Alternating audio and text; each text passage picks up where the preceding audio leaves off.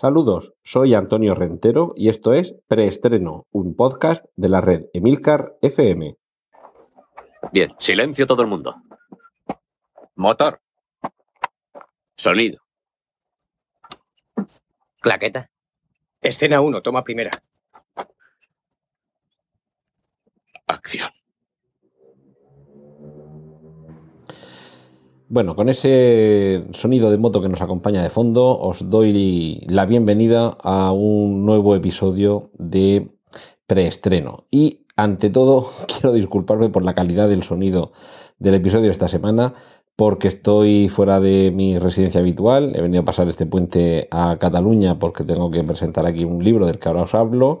Y estoy en un hotel que deben haberlo construido con restos de papel de fumar con lo cual oigo los pensamientos del vecino y esa moto que habéis oído seguramente estaría pasando por las afueras del pueblo y, bueno, pues ese es el aislamiento en el que tengo que pasar esta noche, en la que no tengo más remedio que, grabar con un poco de antelación el preestreno esta semana, porque bueno, la, vorágine de la presentación del libro me imagino que me complicará este, estos últimos días, que entre miércoles y jueves es eh, habitualmente cuando grabó preestreno. O sea que, en primer lugar, pedir perdón si en algún momento se cuela algún portazo, algún grito de algún vecino, o simplemente que se enciende alguna luz y el cebador, o vaya usted a saber qué, diantres de componente electrónico se pone a zumbar como un descosido y esos sonidos habitualmente poco eh, audibles resulta que en la grabación se oyen como si estuviera con el micrófono metido dentro.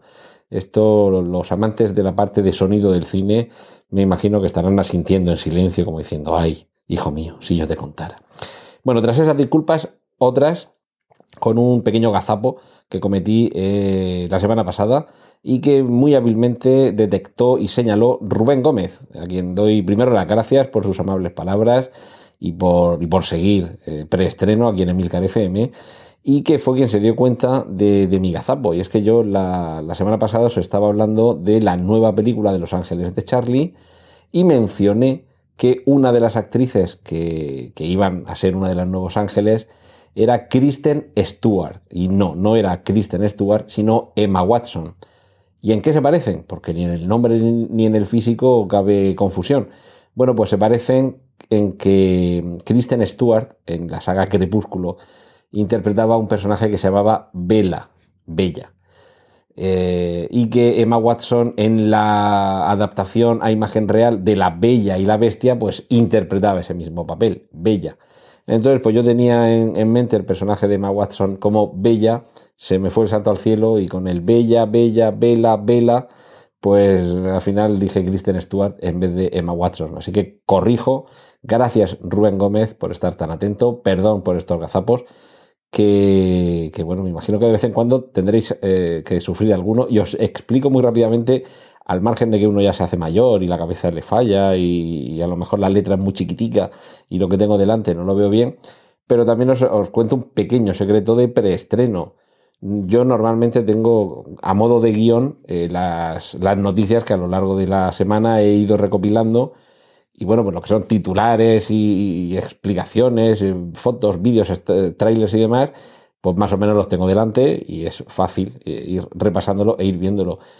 Pero en muchas ocasiones los comentarios que yo voy añadiendo, pues ni están en el guion, ni están a lo mejor en una página web donde he visto un tráiler, sino que simplemente son comentarios que yo hago a propósito de la noticia que estoy comentando. Entonces, sí que es posible que alguna, algún lapsus calami de vez en cuando tengáis que sufrir, os pido perdón, eh, apelo a vuestra, a vuestra comprensión y bueno, pues eh, hasta el mejor escribano eh, echa un borrón y como uno de mis abuelos de segundo apellido se llamaba escribano, pues espero que me perdonéis por estos borrones que de vez en cuando cometo. Y hasta aquí la entrada disculposa del preestreno de esta semana y vamos a ponernos serios y vamos a hablar de los contenidos habituales cortinilla de estrella y... Y vamos a empezar con el cine. Vamos a empezar con Jared Leto, que esta semana o estos días atrás lo tenemos en la gran pantalla gracias a su participación en Blade Runner 2049 y, que continúa, continúa trabajando en esta ocasión en un biopic, una de esas películas que tratan de reflejar la vida de un personaje famoso, un biopic, como digo, sobre Hugh Hefner, el fundador de la revista Playboy, que moría hace, hace un par de semanas y, como se podría decir, murió a los 91 años tras haber vivido 135, porque la vida de este señor, desde luego, da para un biopic y yo diría que incluso para una trilogía. Cosa curiosa sobre, sobre quién va a estar detrás de la cámara en este biopic sobre Hugh Hefner, ya que sabemos que de momento el nombre que suena para interpretarle es Jared Leto, pues el director parece que va a ser Brett Ratner, un director, vamos a ver, yo no lo calificaría como irregular, irregular en el sentido de, o sea, que no lo calificaría como irregular en el sentido de que unas películas sean buenas y otras sean malas, sino en el sentido de que unas películas son películas más que apreciables, y me refiero, por ejemplo, a El Dragón Rojo, y otras, pues bueno, pues no, están mal, entretienen, que ya es mucho para los tiempos que corren, pero desde luego no hay mucho más detrás de esa película. Y, algunos ejemplos, pues pueden ser eh, la versión del año 2014 de Hércules, que desde luego pues es una película muy montonera, muy, muy, muy del montoncico. Entonces esperemos que en esta ocasión eh, le sonrían los astros a Brett Ratner y, que sea una de las películas memorables de las que jalonan su trayectoria. Personalmente tengo la intuición de que Brett Ratner en realidad es un, más que un bueno o mal director, eh, es un obediente director y que en la época del Hollywood de los grandes estudios habría sido una gran estrella. ¿Por qué digo esto? porque me da la sensación, viendo sus trabajos, que se pliega con mucha facilidad a los requerimientos de la productora, o de los productores, o del estudio, y que simplemente se, dedica, y no es poco, a ejercer su labor de hábil director, es decir, de colocar adecuadamente actores, cámara, luz, sonido, micrófonos, en fin, a orquestar todo lo que finalmente vemos delante de nuestros ojos en una pantalla que no es labor pequeña. Lo que pasa que por el camino, en este caso, a Brett Ratner, pues digamos que si tiene personalidad, se le escurre entre los dedos. Y quizá, ya digo, en casos como pueda ser el dragón rojo, pues bueno, pues hasta un reloj estropeado dos veces al día da la hora correcta y sin desmerecer el oficio y el talento quizá justito pero presente de Brett Ratner, pues hay películas en las que puede brillar y películas en las que simplemente pues, se dedica a, en fin, si es que cobra por ello, se dedica a ejercer su labor de colocarlo todo bien delante de la pantalla, decir acción y corten en los momentos adecuados. Seguramente el montaje eh, no dependerá enteramente de su criterio, pero no dejan de ser productos pues muy taquilleros, aunque su calidad en ocasiones sea discutible. En fin, mm, seguiremos atentos a este proyecto y os iremos informando, como siempre, aquí en preestreno de qué es lo que pasa con Jared Leto interpretando a Hugh Hefner en un biopic. Hablábamos de películas que quizá no sean unos grandes clásicos de la cinematografía mundial, pero que desde luego concitan a millones y millones de fans o de fanses. Y una de ellas es Fast and Furious, esa saga cuya novena entrega mm, va a sufrir un, bueno, va a sufrir, no, sufre eh, un retraso en la fecha de su estreno. La, nueva fecha es el 10 de abril del año 2020. Sí, vamos a tener que esperar mucho para continuar conociendo las historias de estos hábiles conductores, pero es por una buena causa. O si no es esta la causa, por lo menos lo que tenemos es un consuelo eh, para tan larga espera. Y es que antes de ese Fast and Furious 9, que inicialmente se iba a estrenar en 2019, que, en fin, pues también habría tenido su gracia que coincidiera el 9 con el 19, pero los productores han tenido la precaución de tratar de que su franquicia continúe expandiéndose más allá de las siglas iniciales y de los caretos iniciales, aunque seguramente mm, circulará por derroteros muy similares. Y es que eh, tanto Dwayne Johnson como Jason Statham, que se han ido incorporando a esta franquicia en sus últimas entregas, lo han hecho con tal intensidad que se ha decidido que protagonicen un spin-off de Fast and Furious. Sabéis que el spin-off es esa creación, normalmente nos referimos con esos términos a serie de televisión o película, en la que un personaje que ha nacido o ha llegado en una serie pasa, eh, ha llegado como secundario, eh, pasa a tener posteriormente o en paralelo una serie propia. Siempre aludimos el caso de Seinfeld, que procede de Cheers, y el caso de Aida, que procede de Siete Vidas. Pues bien, eh, incluso quienes no sean grandes amantes de la franquicia de Fast and Furious, me imagino que si les gusta el cine de acción, no dirán que no a una película con Dwayne Johnson y Jason Statham.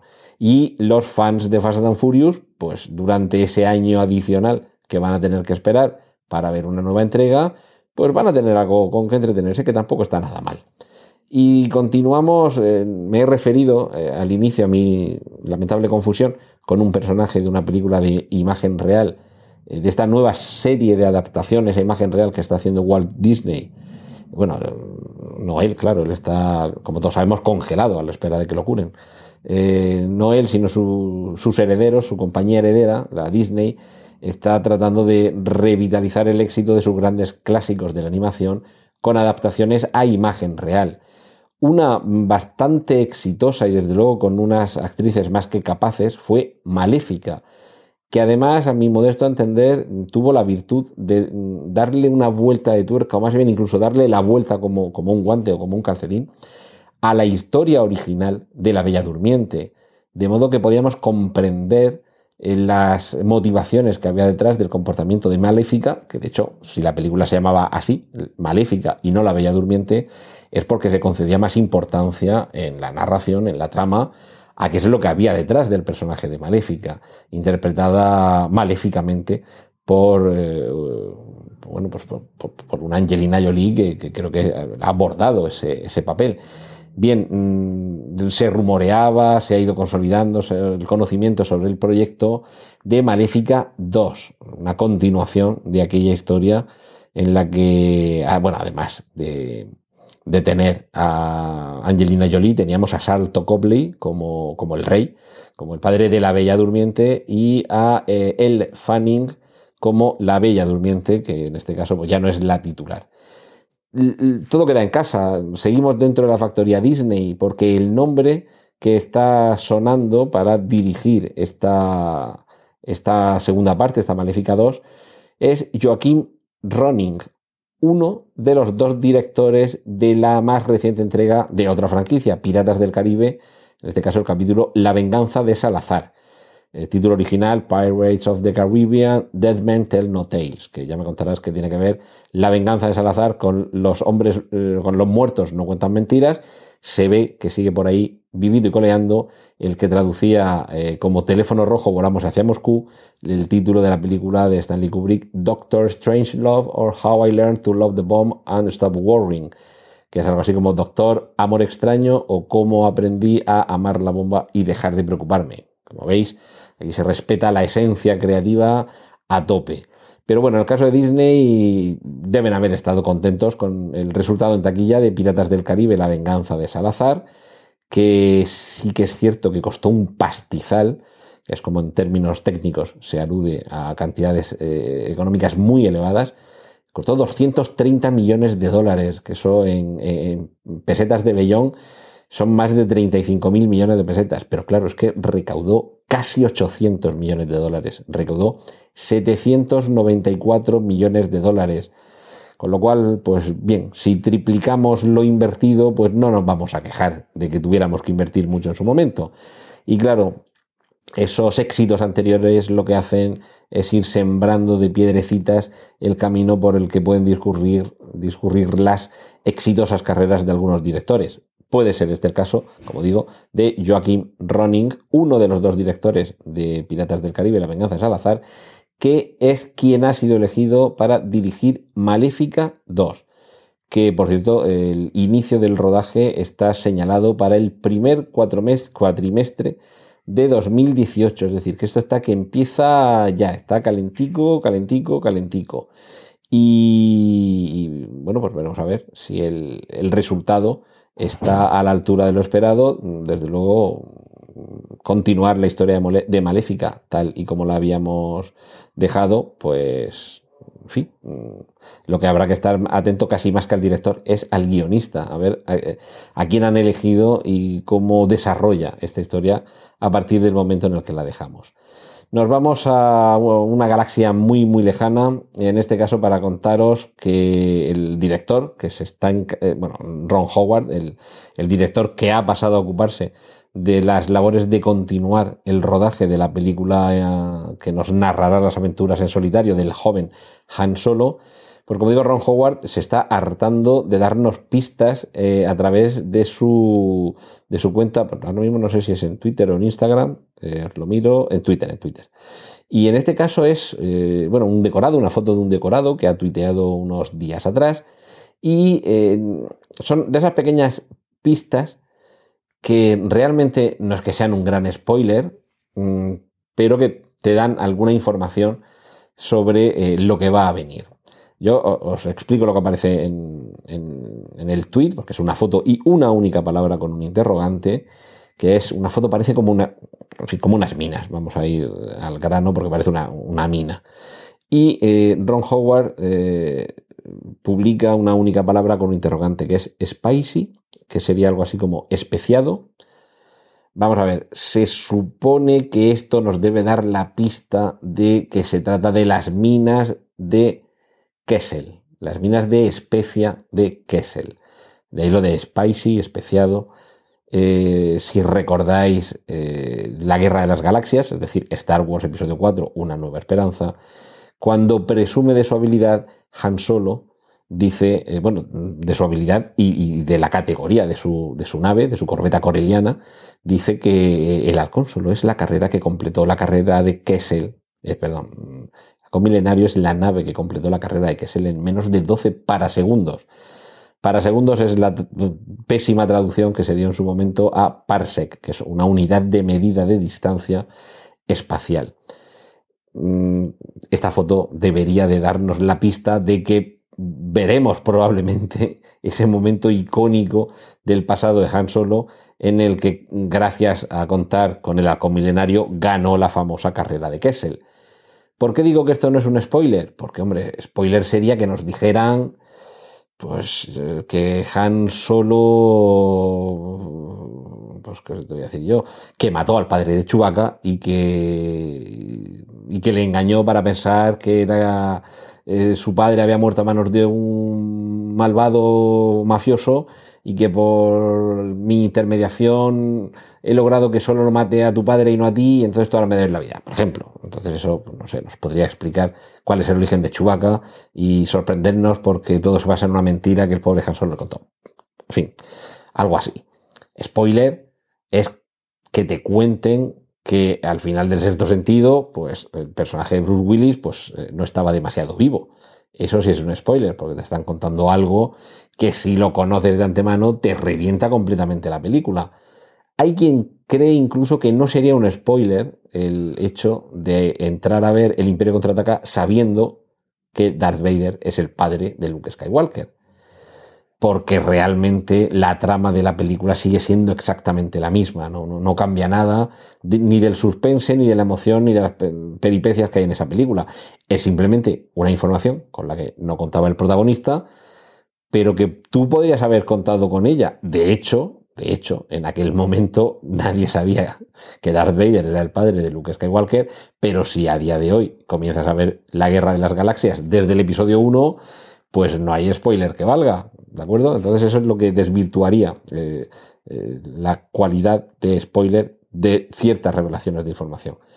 Que sepamos que según Ron Howard mm, hay unos decorados de unas minas de especia y que con ello entendamos que lo más posible es que veamos la carrera de Kessel. Yo creo que no es un spoiler. creo que no es un spoiler. Si habéis llegado hasta aquí, eh, me imagino que os habréis dado cuenta que aquí en preestreno el tema de los spoilers eh, tampoco es que los respetemos demasiado. Estamos avanzando información de películas que se estrenarán. Eh, estáis conociendo información antes de ir a la sala de cine. Pues no os voy a contar cómo termina el episodio 8, entre otras cosas porque tampoco lo sé, y ni cómo termina el episodio 9, porque entre otras cosas todavía no lo han escrito. Pero, en fin, yo creo que hay información que si el propio creador la pone a disposición del, eh, del potencial espectador, es decir, si el propio director quiere que veamos, que intuyamos que vamos a ver las minas de Kessel, pues es información que quiere que tengamos. Mm, Yo aquí os, facilito enlaces a fotos de rodaje, a la primera foto o fotos espía, que a lo mejor finalmente en un tráiler no vemos esa foto. Eh, os eh, facilito enlaces a, a trailers. Eh, bueno, pues entiendo que acudís a preestreno para saber algo más sobre una película antes de entrar a la sala y por ello estar más o menos informados y formar, formaros más o menos un criterio. Entiendo que alguna cosa, yo nunca os voy a contar, se han dado a, conocer unas páginas con el guion del episodio 8 y, y- y podemos leer que termina así. Hombre, eso no os lo diría, os diría, pues se han descubierto unas páginas del guion del episodio 8, ahí están en internet, buscadlas si queréis, porque así sabréis cómo termina antes de ver el episodio 8, en fin, o cualquier película. Eso quizá ahí sí que ponga yo esa barrera con el spoiler, porque entendemos que ni los productores, ni el director, ni los actores quieren que sepamos qué es lo que hay en el guion de una película antes de ir a ver la propia película. Pero bueno, todas estas informaciones, sobre todo cuando proviene en fin, un tráiler, pues si es la propia productora o los propios estudios los que quieren que veamos el tráiler, esa información quieren que la sepamos. Y esto viene también a cuento de determinado plano, determinada secuencia que vemos en el último tráiler del episodio 8, cuyo enlace también os voy a poner y en el que no, yo no os voy a dar más detalles, aunque probablemente ya lo sepáis, pero se ve que un personaje parece tomar una decisión en un sentido.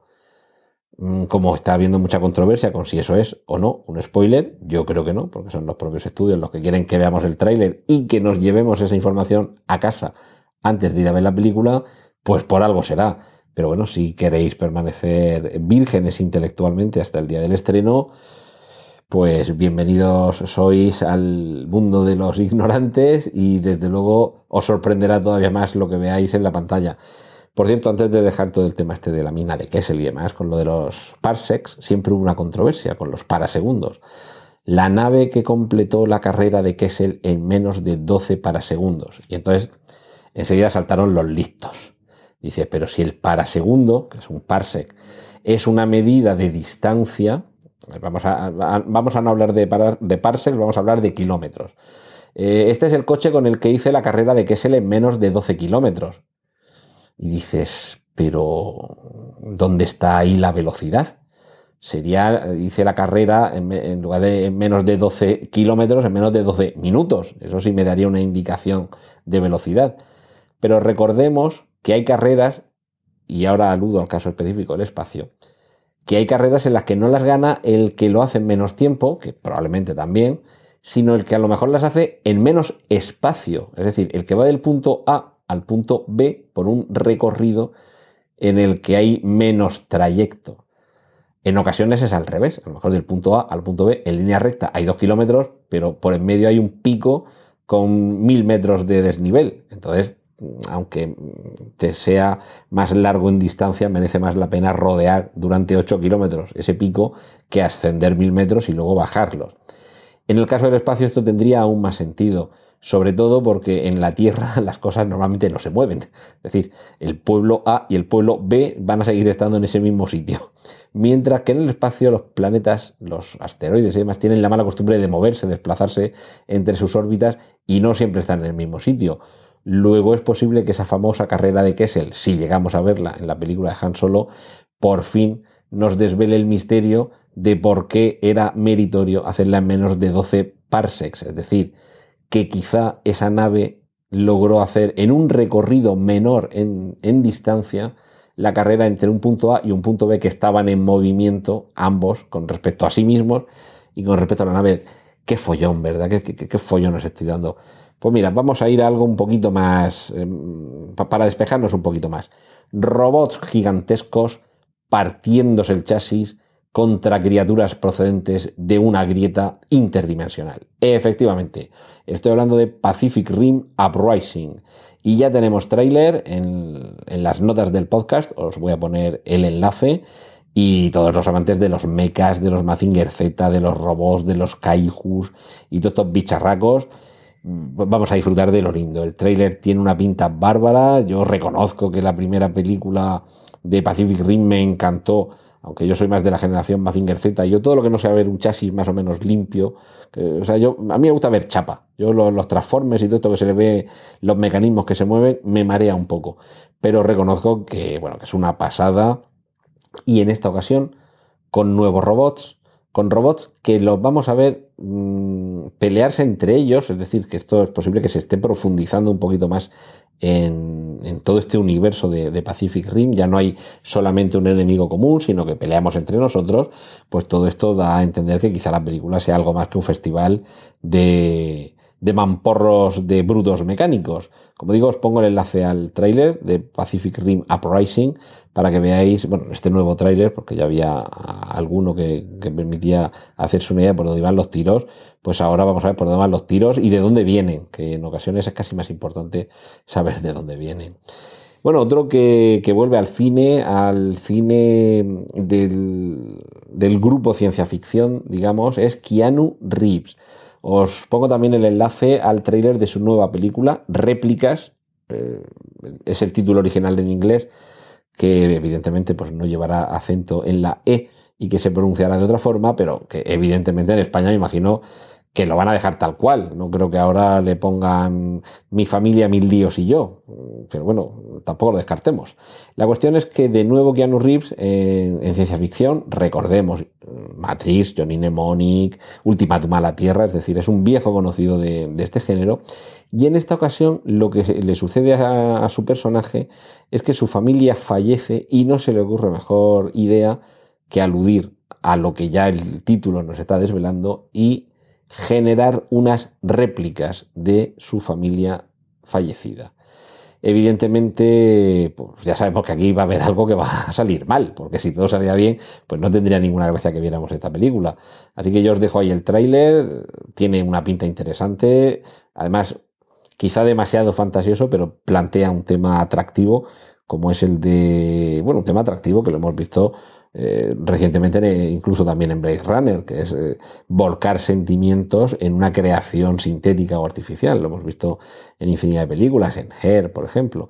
Pero en esta ocasión es una réplica de tu propio ser querido. Entonces, a partir de ahí, ya no es solamente un robot, ya no es un simulacro, sino que también es vida. En fin, temas complejos los que aborda réplicas, pero bueno, que siempre lo podemos, la podemos abordar como una película de entretenimiento más y quienes eh, están también bastante entretenidos actualmente con el rodaje de su nueva película, os pongo una foto de, ese rodaje, eh, o bueno, un enlace a, las foto, a una foto de ese rodaje en las notas, son eh, Tom Holland, el último Spider-Man, y Daisy Ridley, la última Jedi. Esto no estaba preparado, ¿verdad? Me ha salido así tal cual. Gracias, gracias. Bueno, la cuestión es que estos dos, eh, estos dos jóvenes, eh, este joven y, este, y esta jóvena, que diría cierta ex política, pues están eh, inmersos en el rodaje de una película titulada Chaos Walking. Bueno, Chaos, que sabéis que se pronuncia Kios en, en inglés, pero bueno, lo digo así para que, que comprendáis mejor el título. Chaos Walking que tiene pinta también de película que mezcla la acción y, la ciencia ficción y que está siendo dirigida por Doug Lyman. Mm, Doug Lyman lo conocemos por eh, una de las entregas de la saga Bourne, por Señor y Señora eh, Smith, la última película de, mm, de, Tom Cruise, que no me acuerdo cómo es el título en español, eh, se titula en inglés American Made, y aquí me parece que era el nombre del protagonista, que no me acuerdo, no sé, Steve Pérez o como se llamara, el, narcotraficante o algo así. Y, bueno, y su película anterior, Al filo del mañana, una película más, más que recomendable. Pues bien, este mismo director, eh, Doug Lyman, es el que se está encar encargando perdón, de, de dirigir esta película que cuenta con un guion, atentos, de Charlie Kaufman, nada menos que el autor de, de los guiones de películas como Cómo sé John Malkovich, Adaptation, Olvídate de mí, eh, en fin, si eso no fuera suficiente, eh, junto a él está también eh, escribiendo el guion Jamie Linden, que una de sus, de sus últimas películas fue Money Monster, una película también más que recomendable. Todavía no tenemos muchos más detalles sobre de qué va la película, pero cuando veáis la foto de Tom Holland y de, Daisy Ridley en, mitad del rodaje, en mitad de una, de una jungla, vestidos, pues una, una, ropa, un aspecto un poco futurista, pero también un poco desastrado, como si hubieran eh, estado participando en alguna pelea o algo, un poquito estilo John McClane, para que nos entendamos, ¿no? Ropas así un poquito con algún roto, con alguna manchilla de sangre pues me imagino que nos vamos ya metiendo en situación de que la película mm, va a mezclar acción y conociendo los últimos trabajos del, director, seguramente algo de ciencia ficción. Así que permaneceremos atentos a ver de qué va este Chaos Walking. Vamos ahora a unos, eh, a unos títulos un poquito más clásicos. Nada menos que El Rey Lear, una de las eh, obras clásicas de, de William Shakespeare, que en esta ocasión va a ser interpretada por Sir Anthony Hopkins y Emma Thompson. Ambos, ambos han coincidido ya anteriormente en, pantalla, en un par de ocasiones, en Hogwarts End y en Lo que queda del día, que de hecho Lo que queda del día, la, la novela, obra del reciente Premio Nobel de Literatura Kazuo Ishiguro. Y lo cierto es que ambos también tienen una trayectoria relacionada con las adaptaciones al cine de trabajos de, Sir William Shakespeare. En concreto, Emma Thompson en, varias ocasiones, gracias eh, a, Kenneth Branagh, director que en su momento fue pareja de, Emma Thompson. Y bueno, pues tenemos ahí eh, unas conexiones previas. Pero ahora les vamos a ver a los dos, como digo, en, El Rey Lear.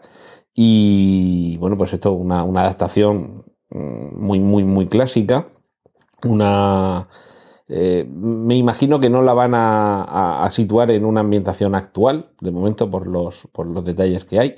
Y bueno, Anthony Hopkins, por ejemplo, ha, interpretado también personajes de novelas, de, perdón, de novelas de obras de teatro de William Shakespeare, como es el caso de la película Titus, o Titus, de Julie Taymor, en, el, en la que se adaptaba de una forma un tanto peculiar el drama Titus Andronicus. Eh, llevaba mucho tiempo ser, Anthony Hopkins alejado de este tipo de papeles y de hecho en su momento, en el año 1986, se le ofreció eh, interpretar ese mismo papel, el del Rey Lear, pero entonces lo rechazó. ¿Qué es lo que ha pasado en estos 31 años que han transcurrido desde el año 86? Perdón. Pues como dice el propio Anthony Hopkins, después de todos estos años, ahora sé cómo hacerlo. Es decir, que creo que podemos estar ante una de esas películas imprescindibles para los amantes del buen teatro en el cine y de las buenas interpretaciones en cualquier caso. Eh, vamos a referirnos ahora a, un, a otro biopic, otra película basada en la vida de un personaje, pero quizá este personaje no sea tan conocido como eh, del que hablábamos al principio, Hugh Hefner, el, el fundador, el creador, de, el padre de Playboy, el padre de las conejitas. Se trata, se trata de Hunter S. Thompson. ¿Quién es este señor? ¿O quién era? Porque ya pasó a, mejor vida.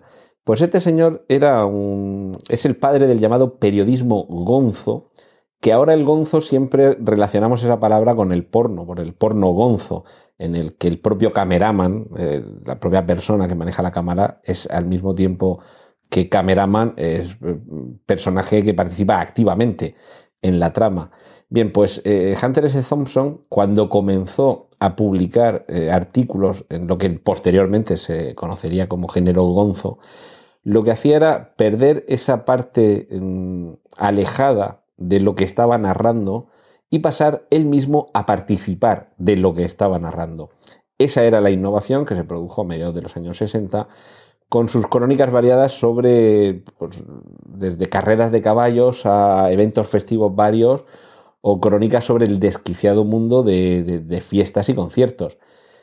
Pero todo esto seguramente no os dirá mucho hasta que no os eh, recuerde que ya hay una conocida película sobre un alucinado viaje de Hunter S. Thompson a Las Vegas. Se trata de Miedo y Asco en Las Vegas. Hunter S. Thompson eh, era el personaje al que en esa película daba vida eh, Johnny Depp. Pues bien, ahora se está preparando una nueva película sobre otra etapa de la vida de este peculiar personaje, Hunter S. Thompson, en concreto sobre una etapa en la que mm, concurrió para que lo eligieran como sheriff, como sheriff, en una localidad que por aquí, por algún lado, tengo apuntado el nombre. eh, bueno, Aspen, perdón, Aspen. Que me Aspen si no llego a recordarlo. Perdón.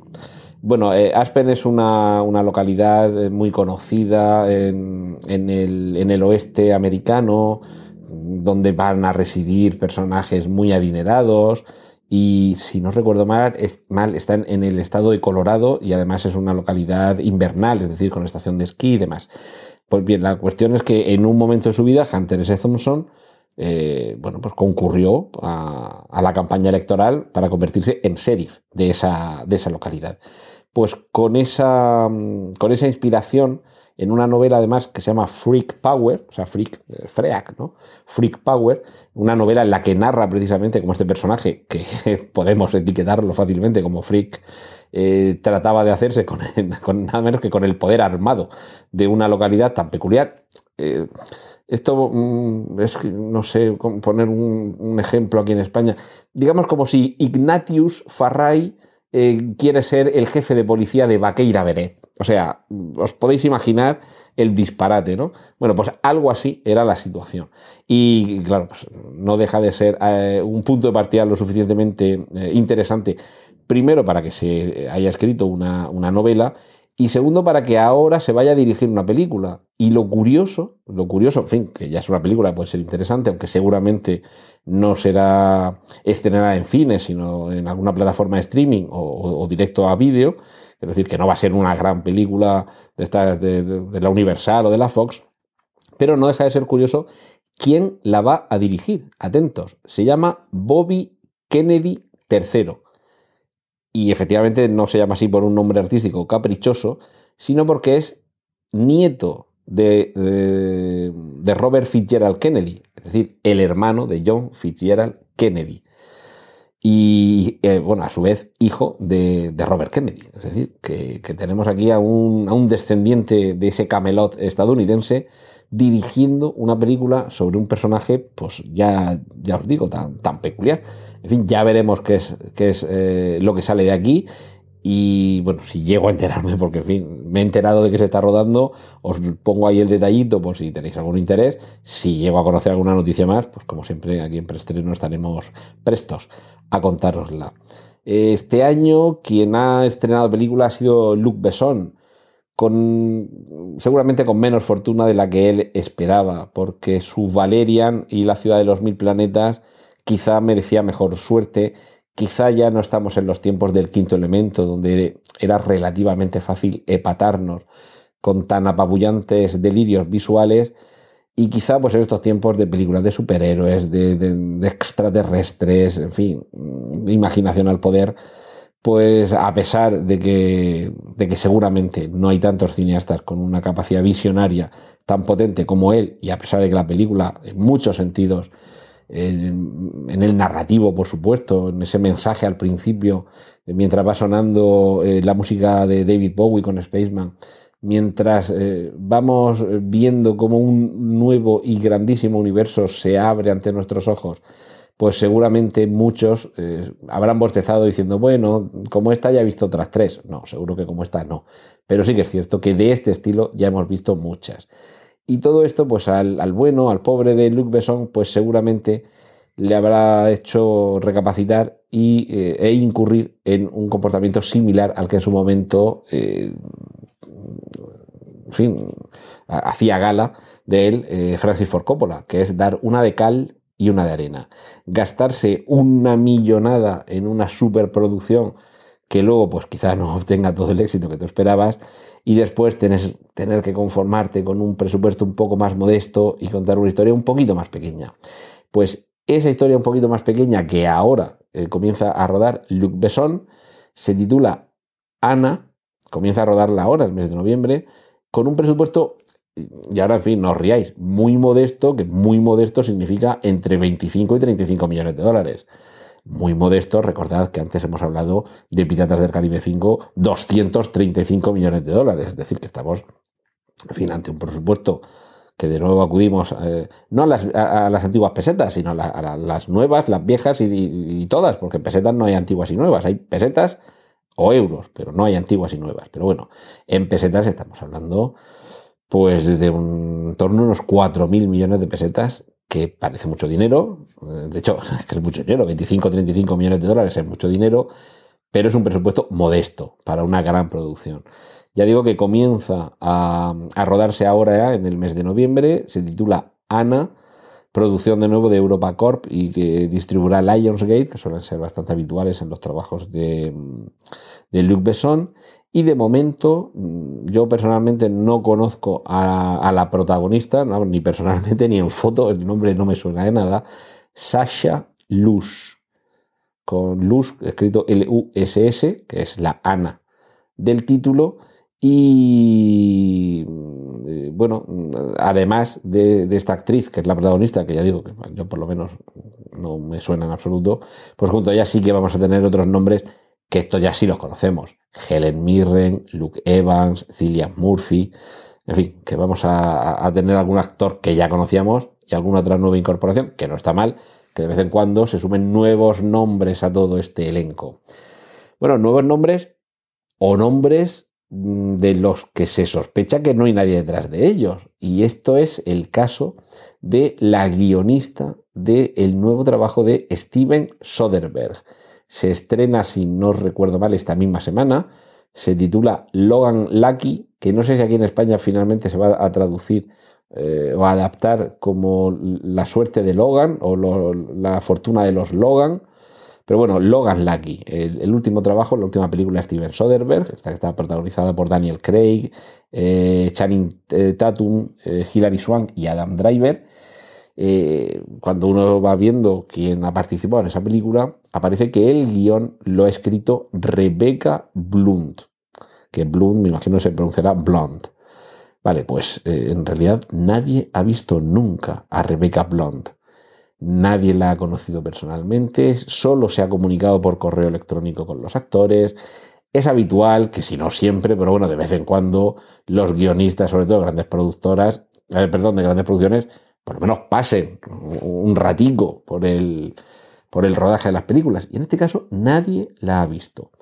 ¿Y qué es lo que pasa aquí? Pues que vamos a recordar que Soderbergh, que es un, que es un cachondo, entre otras cosas, por ejemplo, en algunas películas suyas, cuando además de director también hace de montador, en lugar de poner que el montaje lo ha hecho Steven Soderbergh, eh, pone que el montaje lo ha hecho Peter Andrew.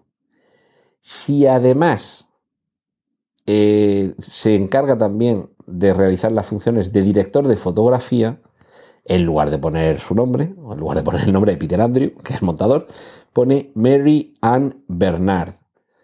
Y bueno, pues eh, con, en torno a la identidad de esta Rebecca Bloom, que sería la guionista de Logan Lucky, pues hay algunas, algunas sospechas de que probablemente sea el propio Steven Soderbergh, de nuevo, bajo seudónimo, o bien que sea su mujer, que sea la mujer de, de Steven Soderbergh, que es eh, Julie Asner, que por cierto es presentadora en, televisión y hace unos años eh, escribió una novela que ha tenido bastante éxito.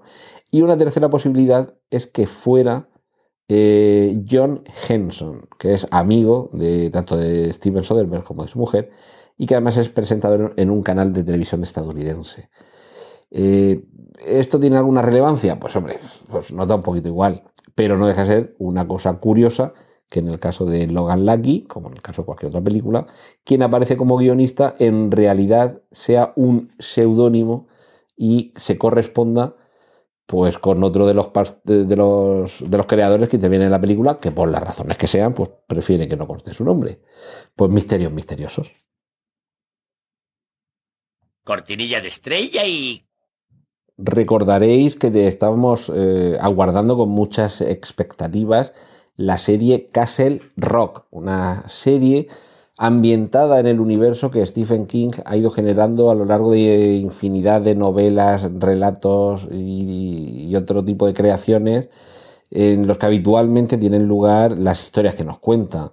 eh, son lugares comunes y ficticios, un poco quizá a la manera de los Arkham y, demás de Lovecraft, pero en este caso eh, ubicados en el estado de Maine, que es el estado natal de Stephen King.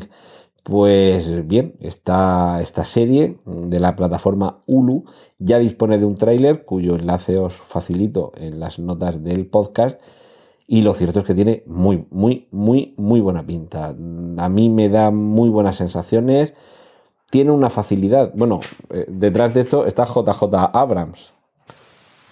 Ojo que el tráiler tampoco es que desvele demasiado, pero por lo menos yo pongo el enlace vosotros lo veis y, ya veréis como también os llama la atención lo suficiente como para estar esperando con el mismo interés que estamos muchos esta serie de Castle Rock.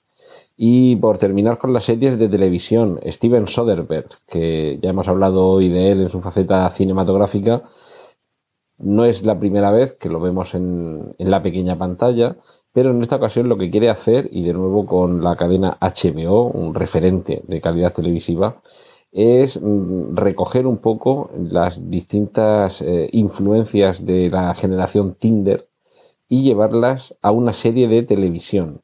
Eh, sabemos que Steven Soderbergh es un director bastante experimental, que además trata de ofrecer siempre algo distinto, aunque en ocasiones se reitere con lo que le gusta al público, como sucede con Ocean's Eleven, o si me apuráis con Logan Lucky, que es quizá un poco una actualización de, ese mismo principio que hay detrás de esas películas, de la serie Ocean's Eleven.